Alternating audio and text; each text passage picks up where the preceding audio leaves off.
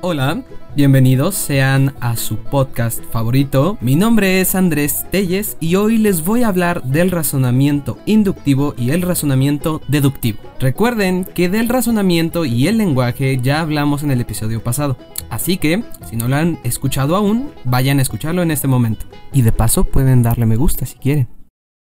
Como breve resumen, recordemos que en palabras del canal de Te lo explico de 2021, el razonamiento es la más elevada forma o estructura del pensamiento. Y sobre el lenguaje, tomamos la definición del canal Wilson Teduca de 2019, que se presenta como un sistema de signos orales, escritos o gestales que a través de su significado y relación permiten que un grupo de personas o individuos puedan comunicarse entre sí. ¿Cómo se relacionan estos conceptos con lo que vamos a abordar el día de hoy? Como, dicen, por ahí, empecemos por el principio, ¿no? Bien, ¿qué es el método inductivo? El método inductivo, según la definición de Life Education del año 2021, es una forma de razonar que parte de observaciones particulares o singulares para llegar a una conclusión o teoría.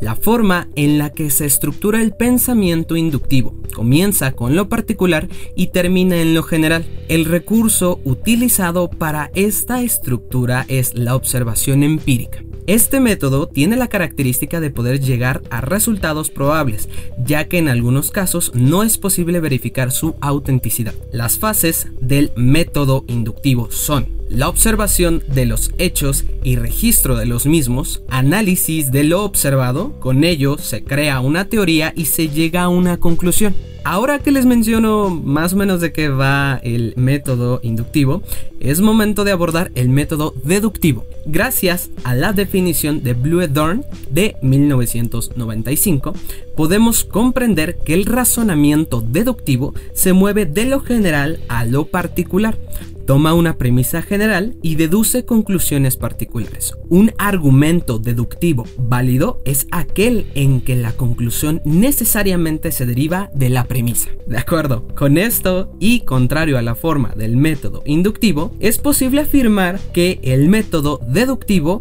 va de lo general a lo particular.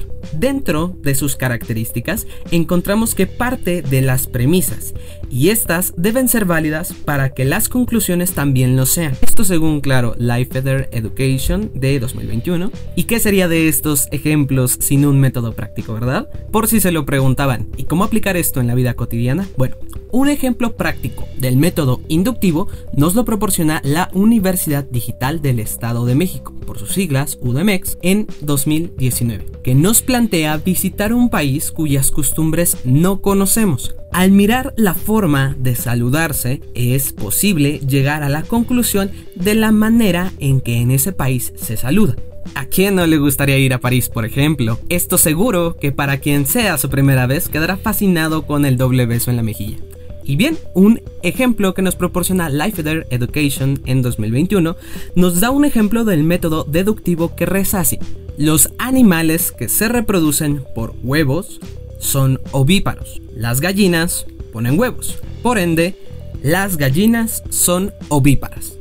Espero que estos ejemplos puedan ayudarles a comprender estos métodos de una manera más simple y con ello puedan verlo reflejado en pequeños ejemplos o momentos de la vida cotidiana, ¿verdad? Ah, parece que con esto hemos terminado nuestro episodio. No olviden seguirnos y darle me gusta si quieren escuchar más episodios como este. Nos vemos la semana que viene.